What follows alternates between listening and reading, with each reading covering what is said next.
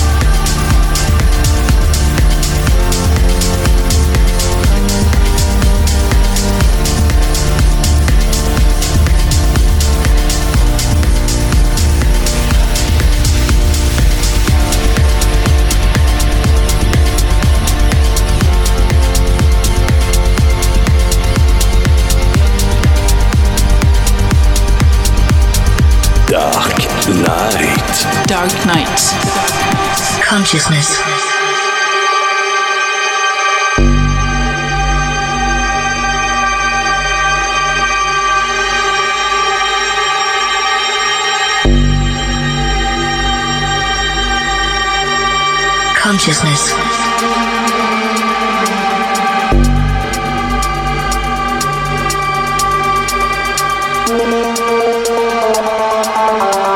Sentience of internal, external, or virtual existence.